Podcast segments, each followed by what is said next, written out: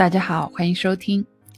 上一期说到玄奘游历到舍卫国，作为佛陀在世时最重要的说法地。虽然在玄奘去时早已物是人非，满城的外道，佛教极盛时期的寺院也所剩无几，但这位虔诚的佛弟子依然遍访了一番佛陀在世时所留下的遗迹。这些遗迹。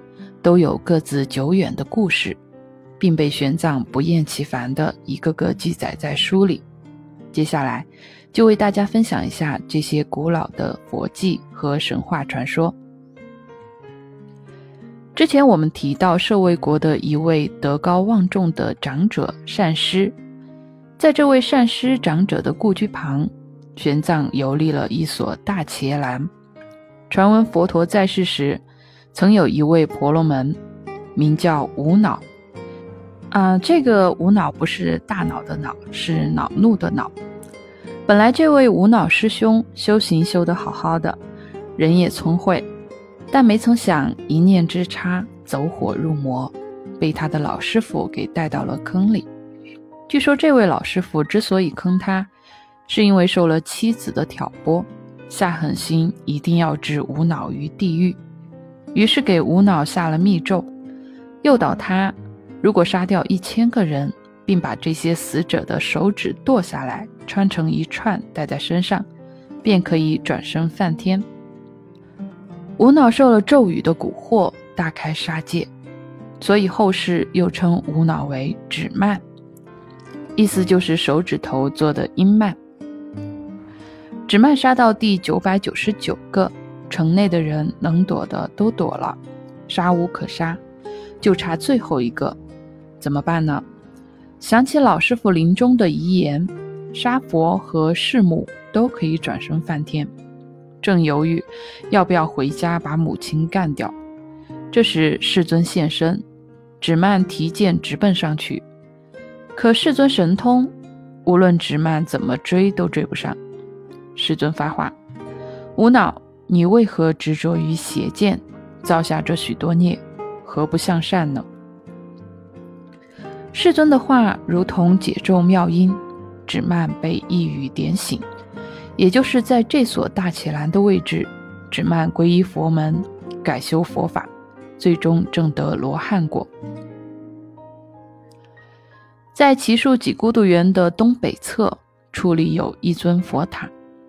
此佛塔是为纪念世尊慰问一位生病的比丘所建。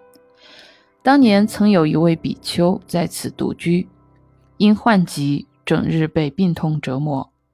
一日与世尊偶遇，世尊怜悯，问道：“你为何痛苦？为何独居？”比丘回答：“我平时懒得去看病，现在顽疾缠身，也没人来看我。”故此孤苦伶仃。世尊道：“善男子，让我来给你看看病吧。”于是用手掌抚摸他的身体，比丘的痛苦顿然缓解。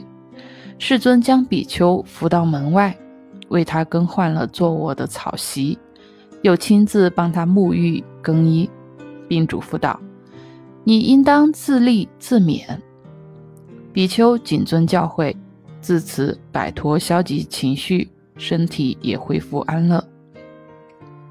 在几孤独园的西北侧也有一尊佛塔，这是当年世尊的两位弟子目犍连和舍利弗较量神通的地方。传说有一次世尊在大雪山北部的千梁池开会，众人俱到，唯独舍利弗缺席。世尊遂命目犍连去催。这两位弟子自幼同窗，都是学霸级的人物。目犍连在世尊十大弟子里号称神通第一，而舍利弗号称智慧第一。目犍连同学动用神通，唰的一下来到舍利弗跟前，见他居然还在不紧不慢地补袈裟，便道：“世尊找你，速速与我去见。”舍利弗依然不慌不忙，说道。啊，您稍等啊，我补完袈裟就随你去了。这边穆建连着急了，催促道：“你再啰嗦，我就把你和你的石头房子一起搬到世尊面前去。”好呀，舍利弗说：“你要是能把地上这条衣带拎起来，我就马上出发。”这穆建连同学一时着了道，竟真去拎衣带，没想到不仅拎不动，连大地也为之一震，即使动用神通也枉然。无奈穆建连又回到世尊跟前，准备汇报情况，只见舍利弗已然在会上端坐，这才意识到。神通在智慧面前，简直就是小巫见大巫。几孤独园的后方，玄奘见到了三个大深坑。传说这三个坑是因为有人欲加害或者毁谤世尊而形成的地狱大门。第一个坑是提婆达多使用毒药加害世尊而陷入地狱的洞口。这位提婆达多是释迦牟尼的父亲净饭王的弟弟胡饭王的儿子，也就是释迦的堂兄弟。提婆达多本是一个勤奋好学之人，苦修十二年，八万四千经典已是烂熟于心。和指曼一样，因求道心切而走火入魔，去学习神通，加之受到身边的一些邪门歪道的怂恿。自觉堪比世尊，欲分裂僧团，独成一派。后来在穆建莲和舍利弗的苦心经营下，僧团逐步维稳。提婆达多心有不甘，计划把毒药藏在指甲里，企图在行礼时毒杀世尊。不料计划实施当天，大地裂开一条大缝，吞没了提婆达多。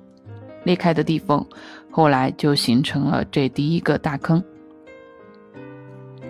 在这个大坑南面的第二个坑，是埋葬提婆达多那忠心耿耿的弟子瞿迦离的。瞿迦离当年诽谤舍利弗和目犍连，诬陷二人与民女有染。那作为世尊的两大弟子，遭遇如此不平，当老师的自然也心中不快，便劝告瞿迦离闭嘴。但瞿迦离毫不理会。生成其师提婆达多之强硬作风，所谓不作就不会死。由于其执着妄语，后来身上长满了脓疮，继而堕入红莲地狱。瞿迦离的坑再往南，是婆罗门之女战遮的葬身之坑。战遮嫉妒世尊的成就，计划在大庭广众之下让他颜面扫地。可惜此女智商欠佳，怀里揣了个木盆，就跑到几孤独园去叫板，说她肚子里的孩子是释迦牟尼的。这时，天神地势化为一只小白鼠，咬断了站着肚子里系木盆的绳子，木盆哐当掉下来，在场的吃瓜群众哄笑一堂，站着也由此堕入无间地狱。这三个坑，玄奘形容深不见底，雨季时周边河流湖泊泛滥成灾，独此三坑不存一点积水，丝毫不受影响。其实啊，是不是地狱开门吞人，我们现如今也无法验明。但从这几个神话中，也可以明显感受到释迦创教初期所面临的来自四面八方的阻力。好，今天就分享到这里。如有任何谬误、建议和意见，敬请留下评论。欢迎订阅，拜拜。